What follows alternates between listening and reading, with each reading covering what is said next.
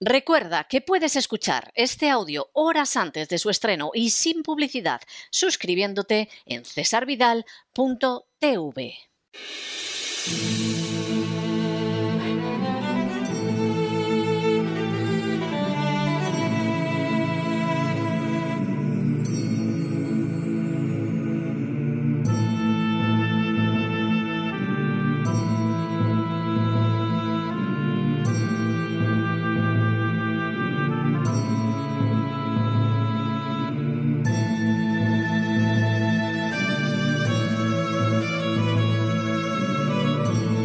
La voz con César Vidal, desde el exilio.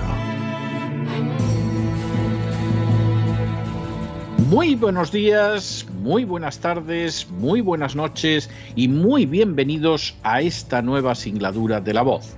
Soy César Vidal, hoy es el jueves 3 de marzo de 2022 y me dirijo a los hispanoparlantes de ambos hemisferios a los situados a uno y otro lado del Atlántico y, como siempre, lo hago desde el exilio.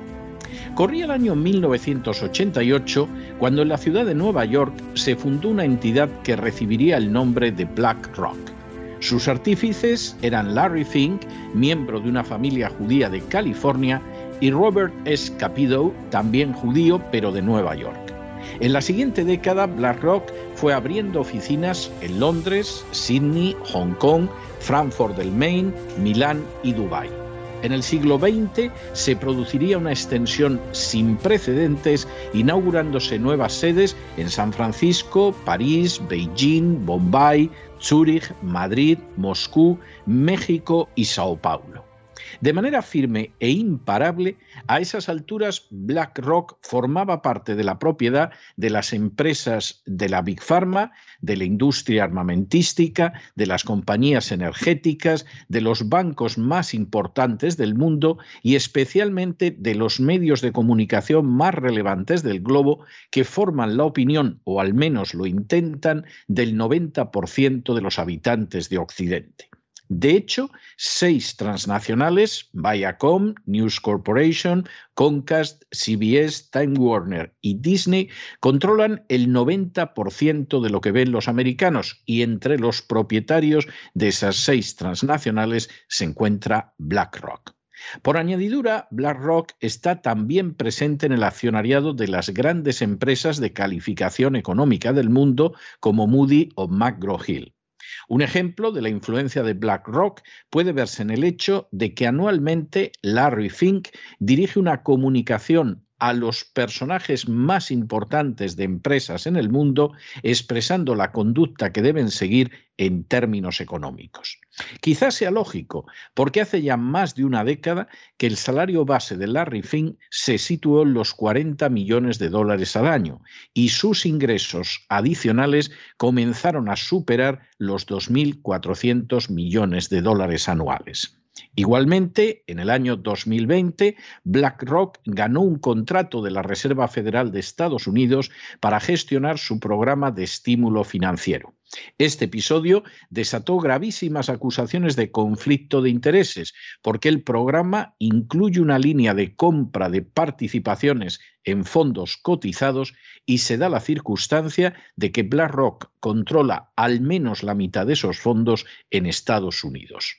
Sin que nadie lo haya elegido, sin que ningún ciudadano haya votado por él, sin que nadie haya realizado la menor cesión de soberanía en su favor, Larry Fink y BlackRock concentran en sus manos más poder social, económico, financiero, mediático e incluso político que la inmensa mayoría de los gobernantes de este planeta. Y se trata, sin duda, de un poder que no duda a la hora de actuar. En las últimas horas, BlackRock ha realizado una serie de previsiones profundamente inquietantes sobre el futuro económico de Europa.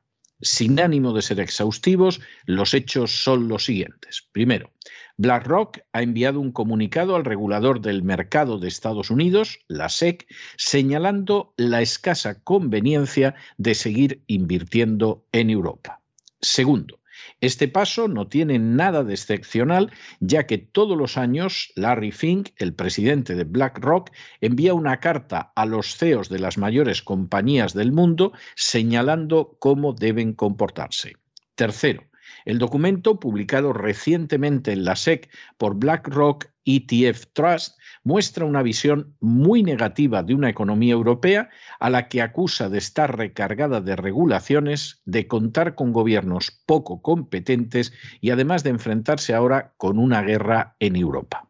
Cuarto, según BlackRock, Europa ha dejado de ser interesante para la inversión a causa de fenómenos como el Brexit, el independentismo catalán el control político sobre compañías privadas, la influencia de ideologías o políticos que causan trastornos y especialmente el distanciamiento de algunas naciones europeas respecto a las directrices de Estados Unidos. A estos factores se sumaría además ahora la crisis de Ucrania. Quinto, BlackRock señala igualmente que uno o más países van a abandonar el euro y o retirarse de la Unión Europea. Sexto.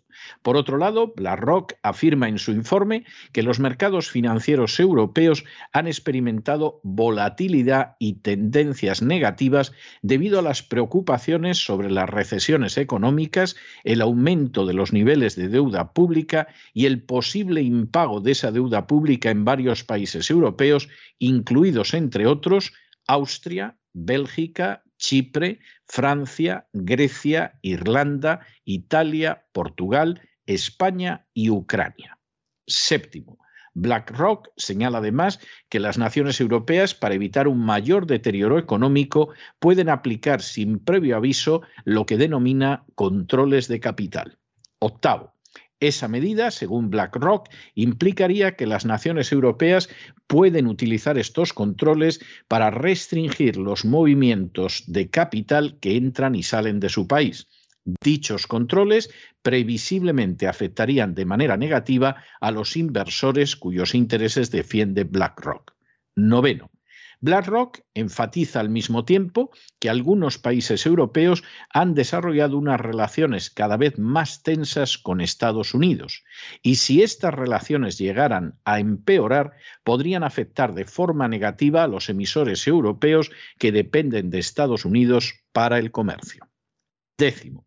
Por si todo lo anterior fuera poco, BlackRock indica que los movimientos secesionistas, como el movimiento catalán en España y el movimiento independentista en Escocia, así como las respuestas de los gobiernos o de otro tipo a tales movimientos, también pueden generar inestabilidad e incertidumbre en la región. Un décimo. A esto se une, según BlackRock, que la política nacional de los países de la Unión Europea ha resultado impredecible y sujeta a la influencia de ideologías y grupos políticos que ocasionan trastornos. Duodécimo. Nos sorprende, por lo tanto, que BlackRock señale que los gobiernos de los países de la Unión Europea pueden verse sujetos a cambios y dichos países pueden experimentar malestar social y político. Décimo tercero.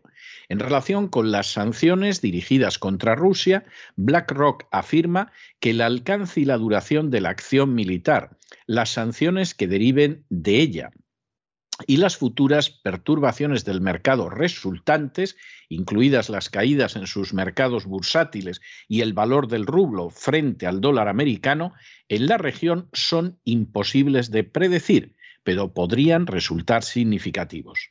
Y decimocuarto, la importancia de las afirmaciones de BlackRock puede comprenderse con facilidad si se tiene en cuenta que en España es el mayor accionista del sector financiero, con peso, entre otros, en el Banco de Santander, en el BBVA o en CaixaBank, y también tiene un enorme peso en las empresas del IBEX, como es el caso de Telefónica, Iberdrola o Repsol. El informe entregado por BlackRock a la SEC americana presenta un análisis de la situación económica europea de enorme gravedad y a la vez quizá de profecía autocumplida. Si hacemos caso a sus afirmaciones, movimientos sociales independentistas como el nacionalismo catalán o el nacionalismo escocés, las reticencias de los gobiernos europeos a someterse totalmente a Washington. Y la política de ciertos gobiernos que no actúan de acuerdo al gusto de BlackRock, todo ello sumado a la crisis ucraniana, van a llevar a un desplome económico de Europa caracterizado por una difícil supervivencia del euro que será abandonado por algunos países, así como también por la suspensión de pagos de naciones de la relevancia de Francia, España e Italia, acompañadas de otras más pequeñas. Es fácil discernir que no poco de lo señalado en el informe de BlackRock se corresponde con la realidad el gasto público desaforado de naciones como Francia o España, el endeudamiento salvaje derivado de ese mismo aumento descontrolado del gasto público, las actividades de movimientos nefastos propios del tercer mundo como el nacionalismo catalán o la excesiva regulación están causando un daño incalculable a la economía europea. Sin embargo, al mismo tiempo, en el informe de BlackRock aparecen también otros aspectos que resultan más cuestionables, como es el de afirmar de manera apenas oculta que hay que alinear necesariamente la economía europea con los dictados de Washington. ¿Realmente la única salida para el futuro de Europa pasa por someterse a la voluntad de una nación que no es ni siquiera europea? ¿Realmente Europa solo puede esperar un futuro de enfrentamiento entre las distintas naciones que la componen solo para comodidad de determinados intereses, no del pueblo americano, sino de poderes fácticos en Estados Unidos? ¿Realmente Europa está condenada al desgarro perpetuo y a no poder desarrollarse hasta convertirse con diferencia en la primera potencia económica mundial, porque así le conviene a esos poderes fácticos de Estados Unidos? El informe de BlackRock parece indicarlo así, sin dejar mucho espacio para la duda. Y no se trata solo de eso. El informe, utilizando datos que son innegables, apunta a una conclusión que nos obliga a reflexionar. Si Europa no se somete a los intereses de los grupos de poder de Estados Unidos, se verá abocada a un negro futuro económico que implicará la quiebra de algunas de sus naciones más importantes, pero también la retirada de los inversores americanos prácticamente desde hoy. En otras palabras, Europa se puede ver sumida en un caos económico y social ciertamente inenarrable cuyo primer capítulo quizá pueda ser ya el distanciamiento de Rusia ligado a la crisis de Ucrania. Que esto lo llegue a escribir un analista, un articulista o un catedrático no tendría especial relevancia más allá del círculo de alcance de cada persona. Sin embargo, que esto lo sustente un grupo como BlackRock, que en España, pero también en el resto de Europa y del mundo, controla bancos, industrias armamentísticas, industrias farmacéuticas, industrias energéticas y de todo tipo, así como medios de comunicación y agencias de calificación, suena a pavorosa profecía autocumplida. Algo así como que o Europa se somete a nuestra total voluntad o su futuro va a ser el de una ruina absoluta. Leyendo documentos como este informe de BlackRock para la SEC, sin duda puede verse cómo multitud de piezas encajan, aunque esa realidad no podemos ocultarlo, la esconden e incluso la mienten las furcias mediáticas. Pero no se dejen llevar por el desánimo o la frustración y es que a pesar de que los poderosos muchas veces parecen gigantes, es solo porque se les contempla de rodillas y ya va siendo hora de ponerse en pie.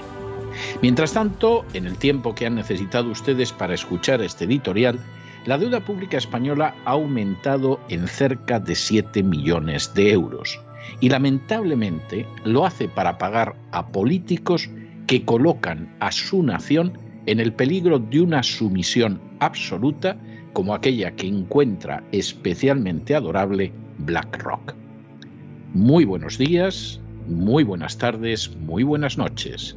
Les ha hablado César Vidal desde el exilio. Que Dios los bendiga.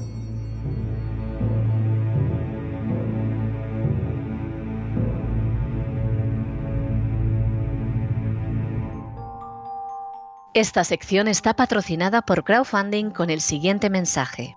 Nuestro Señor Jesucristo, el único Dios verdadero, es misericordioso y nuestro Salvador.